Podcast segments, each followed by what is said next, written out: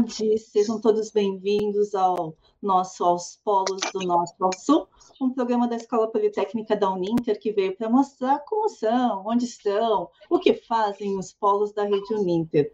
É, primeiro, né, Perdão aí pelo pequeno atraso, tivemos alguns problemas técnicos, mas agora estamos aqui firmes e fortes né, para poder conversar hoje com o Henrique. Eu sou a professora Deise, né, e o Henrique veio para uh, contar para a gente um pouquinho sobre o polo do Meyer, lá no Rio de Janeiro. Boa tarde, Henrique, como você está? Boa tarde, bem, graças a Deus. Agora melhor ainda, né? Para esse bate-papo. Muito bom. Seja bem-vindo ao nosso programa. Antes da gente começar a conversar, então, Henrique, sobre o Rio de Janeiro, sobre o MEIA, sobre o seu polo, é, você poderia se apresentar para a gente, falar um pouquinho quem é o Henrique? É, meu nome é Henrique Rodrigues, na verdade, o José Henrique dos Santos Rodrigues, mas como as pessoas me conhecem como Henrique Rodrigues, aí fica, né? Mas sou um rapaz que entrou na Uninter tem pouco tempo, só tem quase três anos, ou três anos mais ou menos. E aí a gente conseguiu, dentro desse pouco tempo, né, é, ter um polo próprio. A gente estava dentro de um colégio, onde a gente permaneceu aí quase três anos, e hoje a gente se encontra dentro de um polo próprio. Que bacana, Henrique. Qual é a tua formação? O que, que você fazia antes de ser gestor de polo? Na verdade, a minha área sempre foi a área de vendas, né? Eu era propagandista, e daí, no momento que eu conheci a Uninter, eu estava no momento de desempregado. Olha. E é engraçado, até muito inusitada essa história, porque eu não tinha espaço nenhum para apresentar para a Uninter, né? Quando eu fiz o, todo o processo e tal, eu só tinha vontade. Não tinha dinheiro, não tinha nada. Aí, quando eu recebi a resposta, ó, você passou no processo e agora você vai ter que mostrar para a gente o teu espaço, a planta baixa. Eu falei, mas pode deixar. E daí eu comecei a correr atrás dentro de um dia, num espaço onde eu pudesse estar colocando a Uninter. E aí cheguei dentro de um colégio, conversei com o proprietário, expliquei a situação, e aí ele me deu essa oportunidade, essa parceria de estar dentro do, do colégio dele. E assim, minha mulher dizia assim para mim, Henrique, como é que você vai querer montar um polo se você não tem nem o básico? Aí eu dizia para ela o seguinte: hoje eu não tenho. Hoje. E aí até que foi um, um momento para mim muito gratificante, porque você sair de uma de momentos de desemprego, né, assim, de, de muita turbulência, e daí você adentra dentro de uma, dentro de uma empresa, dentro de uma instituição, a qual é gigante na área de educação. Eu não sabia o, tamanho. o tamanho dessa responsabilidade, né? Eu só vim saber mesmo dessa responsabilidade quando a gente fez uma imersão dentro da Uninter, né, em Curitiba. E aí a gente vem ver, aí eu comecei a ver a, a grandiosidade que era a Uninter e o tamanho da minha responsabilidade. E dentro desse processo, eu fiquei dois anos e pouquinho sem tirar um tostão da Uninter. Uhum. Daí a gente, dentro dessa poupança forçada, quando chegou agora na pandemia, eu vi um, um caminho para a gente poder percorrer né, de maneira solo, vamos dizer assim. Uhum. Mas isso foi assim, duras penas. Hoje eu estou no espaço de 236 metros quadrados, onde eu só tinha um cubículozinho, né? Mas a Uninter ela me proporcionou algo que assim eu sempre sonhei, né? Que é ter essa, essa esse trabalho reconhecido e, e a gente agora dentro de pouco tempo nesse espaço a gente foi o primeiro lugar dentro da nossa região né, de matrícula. Então, assim, foi um presente, assim, coroou todo esse esforço né, que a gente teve. Nossa, muito legal a sua história, Henrique. É, é, essa ideia, né, de vamos lá, a gente tem uma vontade, a gente batalha por isso e, e conseguir, né, é realmente muito gratificante. É, acho que é, é importante, né, para todas as pessoas que estão aí desempregadas, enfim, pensando o que, que eu faço da vida. Corre atrás, corre atrás. Não é fácil, óbvio que não é fácil, né? Mas uh, né, tendo esforço, tendo garra, determinação, as coisas vão se ajustando ao longo do tempo. Muito bacana, Henrique. Agora vamos, vamos, vamos falar um pouquinho sobre, sobre ah, o local.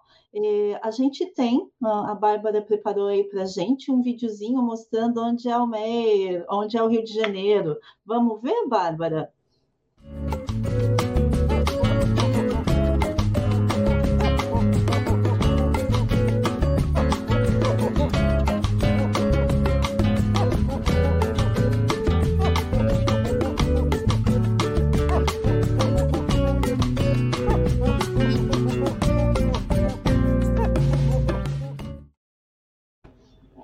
Muito legal. Sabe, Henrique, a gente tem passeado pelo mapa aí desde que nós começamos o programa, isso tem sido muito interessante, assim, né? A gente vê realmente a, a grandiosidade aí da Uninter, né? Passeando pelo país inteiro. Quem sabe a gente consiga fazer né, uns programas com o pessoal dos polos lá de fora, enfim, muito bacana. Mas aí me fala um pouquinho sobre o Rio de Janeiro, sobre o Meia, né? é claro que todo mundo acha que conhece o Rio de Janeiro, mas né, é, eu percebo né, que o Meyer é um pouco diferente daquela noção que normalmente a gente tem de Rio de Janeiro, de praia e tal, né? É um bairro. É que, na verdade, um na verdade, Rio de Janeiro é uma, é uma região que é muito bairrista, né? Fica bem distante da praia, mas é também uma região muito boa, assim, de grande população e um público muito exigente, muito exigente. E quando a gente veio para cá, a gente viu a questão da dimensão que era o Meier, né? dentro da região é, norte, é, nordeste, é, sudeste, na verdade. E quando a gente viu essa grandiosidade e a possibilidade né, de fazer a implantação da Uninter no MEI, a gente é, viu que era, seria um grande desafio, um grande desafio, porque além do local ter uma, um grupo muito grande, né, uma população onde todos, todos aqui, todo, toda a localidade, ela tem bares, empresas, enfim. Mas também é um bairro que custa muito caro.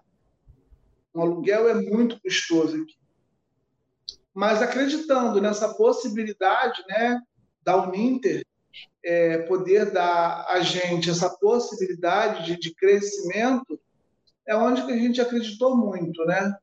Foi no momento de pandemia, onde todos falaram assim, acho que você é meio louco, né? Sair de um lugar onde você não paga praticamente nada e sair para uma proposta onde você vai ter que ter no final do mês X a, a, bancar, mas aí a gente começa a entender assim que você quer, o que você deseja e o que você tem. É, seria impossível para mim partir do zero para uma coisa da onde a gente, de um ponto da onde a gente está, é sem ter o respaldo de uma empresa por trás. Né? E hoje a Uninter ela nos dá essa possibilidade, né? porque além de ter uma qualidade ímpar na área de educação, é uma empresa onde é muito respeitada dentro do mercado. Né? Embora pouco conhecida no Rio de Janeiro, a gente precisa trabalhar, ter um marketing dentro do Rio de Janeiro mais efetivo, né? um marketing mais regional, mas, de uma certa forma, a gente tem aí uma empresa a qual é, nos dá, nos possibilita olhar um pouco além. Né? Hoje, o nosso aluguel, a gente paga naquela coisa meio que apertado, mas não nos falta, né? mas com a expectativa de crescimento. Então, assim, olhar para dentro da nossa empresa hoje, a gente consegue é, vislumbrar um futuro junto com a Uninter porque o respaldo que a gente tem, tanto de qualidade, tanto de produto, quanto do material humano, que é riquíssimo a Uninter, quando a gente olha para dentro, né? a gente vê o quanto é rico esse, esse produto humano que a Uninter tem. E essa dimensão que ela tem dentro do Brasil, a gente só tem mesmo hoje a crescer muito. É, porque tem aquela questão pandemia e antes pandemia. Pós-pandemia, a gente vai começar a colher frutos que até então, há muitos anos, a gente vem plantando. Henrique, eu estava enrolando o pessoal aqui no programa falando um pouquinho sobre o bairro em si. Eu estava dizendo que eu fiz uma, uma pesquisinha, né, uma tarefa de casa, e, e vi algumas coisas impressionantes acerca do, do Meia, né, de, de ser um bairro uh, ao mesmo tempo muito comercial, também muito cultural, né, de ele ter tido, por exemplo, o maior, a maior sala de cinema da América Latina. Você poderia falar sobre esses aspectos mais turísticos, culturais do Meia? É porque o Meia, assim, além dele ter toda essa grandiosidade né, do bairro, da, da questão, da, da, questão desse cinema, hoje a gente não tem mais, mas aqui a gente tem uma casa de show chamada Imperator, né, uhum. onde vários shows acontecem. E assim, e as pessoas vêm muito para o Meia, porque como ele é um bairro muito é, cheio de bares, né? E aí, para a noite, assim, as, as pessoas, as famílias, vêm para o Meia assim, se divertir. É um bairro muito divertido, é um bairro onde há muito acolhedor, na verdade. Isso que me chamou a atenção nessa questão de ser muito familiar né? Uh, de novo, né, a gente tem algumas imagens que nem sempre correspondem à totalidade do Rio de Janeiro, e no caso do Meyer a gente tem isso, né, das famílias indo aos locais, uh, e também de um comércio bem importante, né, Henrique? O comércio é muito intenso, assim, muito intenso. A gente tem a Rua de Rio da Cruz, então, que é a rua principal, é onde é uma rua que liga a outros bairros, né? E daí, com as suas ramificações, acaba trazendo outras pessoas também para dentro do bairro, de forma que as pessoas têm aqui dentro do MEIA tudo o que elas precisam, seja de uma farmácia a um supermercado, enfim. Então, é um bairro muito completo, né? Uhum. E isso, com certeza, tem te trazido né, a gama de alunos que você tem conseguido. Quantos alunos Sim. você tem hoje, mais ou menos? Hoje eu fico em torno de uns 200 e pouquinho, né? É, porque a gente tem um ano, mais ou menos, aqui, foi quando iniciou a pandemia. A gente está uhum. caminhando por um ano e pouquinho. Então, com essa pandemia, a gente está tendo uma dificuldade muito grande, mas a gente acredita muito, assim, pós-pandemia, um novo momento, a gente acredita de um crescimento muito expressivo né, e, uh, vocês já estão vivenciando um pouco dessa abertura efetiva, né? Uh, o, poder já não andar mais de máscara em determinados locais, enfim. Como é que vocês trabalharam durante a pandemia e como é que vocês pretendem fazer aí, uh, né, a partir do momento em que realmente houver uma liberação maior, Henrique? Então, em todo momento da pandemia, a gente continuou dentro do polo, né, atendendo os alunos online, aqueles alunos que tinham uma necessidade muito grande de ter que vir ao polo, a gente marcava é, dia e horário, né, uhum. com todo o protocolo que a gente tinha que fazer, né, com a questão do álcool gel, a máscaras, enfim. E aí a gente atendia um aluno é, cada vez, né? A gente não, não deixava, a gente não marcava no ponto de poder ter mais de uma pessoa dentro do polo junto com os funcionários até porque vai resguardar as nossas vidas e a vida deles também, né? E os familiares. Mas agora, nesse novo momento, por mais que a gente fale, ó, está sendo liberado, mas é com muita cautela que a gente vê isso, até pelos estudos que acontecem dentro de outros países, onde começou a liberar muita coisa e daí retorna, retrocede muita coisa também. Então, assim, a gente está tendo um, um cuidado muito grande né, em respeito aos nossos alunos e familiares. A gente ainda tem marcado dia e horário para buscar o material didático, para poder fazer entrega de documentos, agora nem precisa mais ter, mas tem aluno que tem essa necessidade. Então, de uma certa forma, a gente tem ainda todo esse cuidado de usar máscara. Hoje eu estou sem máscara, como estou sozinho no polo, uhum. então eu fico mais à vontade, mas a gente tem a, o hábito né, de estar tá usando as nossas máscaras. Perfeito, né? E tem que ser assim mesmo, né? Ah, não vale a pena, depois de um esforço tão grande de quase dois anos, né? Você deixar aí as coisas a perder, né? Por uma ansiedade que, que não é necessária, já que as coisas estão funcionando dessa forma, né? A gente fica muito preocupado, né? Com a questão de resultado, porque a gente tem que ir para a rua, a gente agora tem de pouco tempo que a gente está mandando fazer panfletagem, que a gente está mandando, a gente fica com dificuldade, né, para a gente estar tá abordando as pessoas, até porque as pessoas não ficam com um pouco de receio. Então é um trabalho muito mais online do que físico, né?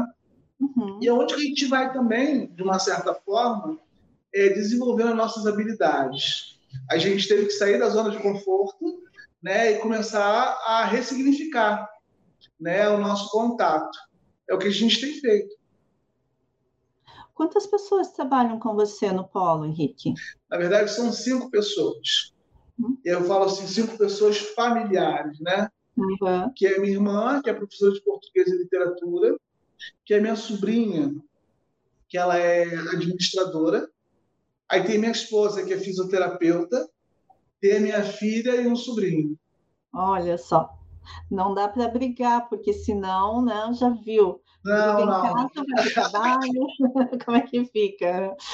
Que legal, que legal. Não, assim, importante, né? Você está construindo ainda o seu polo, né? É importante você Sim. ter pessoas em que você confia e que vão fazer né, todos os procedimentos do jeito que você acha que são mais, mais adequados, né?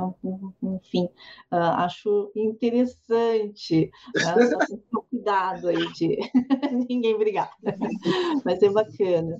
É, é. E vocês têm, assim, alguma história interessante de aluno, né? Ou dos seus familiares funcionários aí que você acha que seria legal de estar contando?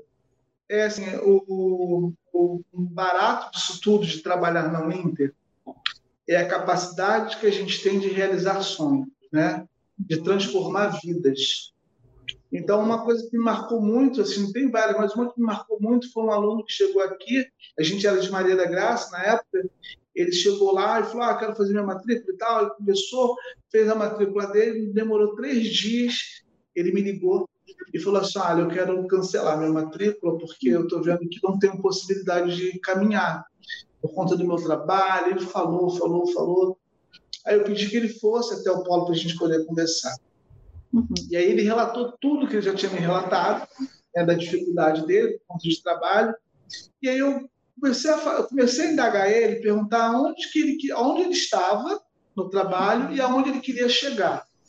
Ele falou: ah, não, eu tenho planos, eu estou casado, etc. Eu falei assim: então, me diz para diz mim o que, que é fácil na vida. Se você me mostrar algo que seja fácil, você vai me dizer, eu vou dizer para você assim: eu estou fora. Porque toda a trajetória de quem quer conquistar alguma coisa é a base de luta. Eu falei: não tem outro caminho. As dificuldades que você tem hoje de estudar, você vai ter amanhã, você vai ter depois, você vai ter depois. Por mais que você tenha uma ascensão profissional.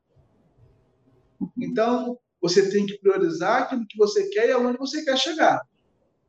Eu falei, aí você fica, leva para casa, pensa né, no que a gente está conversando e tal. Aí ele virou para mim e falou assim: fui para casa, me ligou, depois falou: ah, eu vou continuar. Falei, tá bom. Quando foi seis meses atrás, mais ou menos, ele me me liga e fala assim para mim, Henrique, muito obrigado. Muito obrigado porque depois daquela conversa que a gente teve, hoje eu estou formado. Eu estou ligando para pegar o meu diploma. Eu já ingressei na pós-graduação. Então, assim, é, além de você levar conhecimento, você é um mediador desse conhecimento. Uhum. Né? Mediador no sentido de orientar de mostrar caminhos a ser percorrido, que nada é fácil, que tudo tem o seu grau de dificuldade. Então, eu tento fazer isso com todos os meus alunos. Uhum. Até porque a faculdade que ele está fazendo, a graduação que ele está fazendo é para a vida. Não é para hoje, não é para amanhã. Né? Então, assim, a gente tenta, de uma certa forma, é dar esse tratamento e, esse, e ter esse cuidado humanizado com os nossos alunos. Uhum. É, é, na tudo que você comentou até o momento, nossa, eu concordo totalmente, né? Eu enxergo que nós podemos propiciar a tanta gente, né? A possibilidade de uma vida melhor, eh, de um emprego melhor, ou de, de repente, construir a sua própria empresa. Há, tantas possibilidades, né? E às vezes é, é, esse empurrãozinho. Vai lá, você consegue, que né, pessoas não têm. Ah, os familiares dizem, imagina, tá gastando dinheiro aí à toa para quê? Ou, não, ah, o, o, tempo, que obviamente é escasso, e você tem que se reorganizar, você tem que se planejar para que tudo isso aconteça, e, e, aí é claro que é mais fácil deixar de lado, né? Ah, para que, que eu vou ficar aqui ah, me esforçando tanto? Será que vai ter algum resultado? Tem sim, tem sim, né? E, e, e, a possibilidade de você aí perto, né, do aluno poder fazer isso, dizer não, meu rapaz, estamos aqui, né? Nós vamos te auxiliar para que você possa dar continuidade nesse teu sonho e, e crescer cada vez mais. Isso sempre me emociona, assim. Eu acho que né, a gente faz isso muito bem. É porque assim, é, eu venho de uma família muito humilde, né? Morava numa comunidade com sete irmãos, pai e mãe totalmente analfabetos, uhum. não eram, não eram analfabetos é, funcional, eram, eram analfabetos mesmo. Né? Então, assim, e o que meus pais me deixaram, né, o que eles deram para a gente enquanto família, foi a questão do amor e a certeza que tudo que você quiser, você consegue. Uhum. Eu dizia para meu pai e minha mãe minha mãe ainda é viva, meu pai não. Mas eu dizia que meu pai e minha mãe tinham assim uma inteligência divina, né? Ele não tinha conhecimento, mas a inteligência era nata dele. Uhum. Então assim, Deus foi muito generoso com eles né? Onde cuidou de sete filhos dentro de uma comunidade onde o tráfico era muito latente, uhum. conseguir dar, os, dar esses filhos né, a condição de olhar o mundo de frente e poder é, buscar os seus objetivos, eu confesso para você que todas as minhas conquistas elas foram cavadas à unha. Né? A gente veio pela Uninter. Mas é de, um, de uma criação a qual assim podia nos faltar o básico, né? que às vezes um café da manhã, às vezes até um Mas o que não nos faltou foi essa grandiosidade do amor, que o amor ele transforma. Por mais que aquele café não tenha, mas aquele afago de pai e mãe, né, o diálogo constante, né, é o que a gente recebeu dos nossos pais. Uhum. Então, assim, eu sou muito grato porque o ser humano hoje que sou, né, eu tenho que agradecer muito os meus pais. E não podia deixar até de falar da minha esposa, a qual, quando a gente começou a namorar, um breve resumo rápido, a gente tinha, eu tinha só o primeiro grau. E a minha esposa estava terminando o terceiro grau dela, faltava seis meses. Olha. E ela, assim, hoje, enquanto profissional, como homem que sou, eu consigo dizer para você, sem medo de errar, que 50% dela. Porque ela me despertou muita coisa, ela me fez olhar para fora da caixinha, né? Uhum. E aí, hoje, graças a Deus, eu sou um cara que acredito muito nas condições. Eu sou um cara que acredito muito nas minhas realizações. Porque quando eu falo que tudo, quando depende de mim, eu realizo. Aquilo que foge da, da, minha, da minha condição, a gente depender do outro fica mais difícil de você dizer. Mas aquilo que cabe a mim, eu tento realizar da melhor maneira possível. Uma frase que o pai dizia, ele falava assim para mim: Filho, se um dia você pegar uma rua para varrer, varra de maneira brilhante. Uhum porque você está sempre sendo avaliado. Olha, um homem que até então não tinha estudo nenhum. E hoje eu entendo isso, porque quando você faz as coisas não porque vamos fazer porque está assim, vamos fazer porque o que dá, né? Mas fazer o teu melhor faz toda a diferença. Faz toda a diferença. Seja lá na educação de um filho, seja lá numa relação de amigo, seja lá na sua relação profissional, então, o que eu busco hoje é, realizar é o meu melhor. Né? O melhor que aquele velho lá atrás né, me deu enquanto, enquanto educador. Né? Aquela senhora, enquanto educadora, foi o que ela deixou, deixou para gente. Então, o que eu tento passar com meus alunos é isso, sabe? É acreditar em si e faça o teu melhor. E as coisas vão acontecer. Demora, demora, mas acontece. E vem de forma sólida, né, Henrique? Nossa, que legado bonito.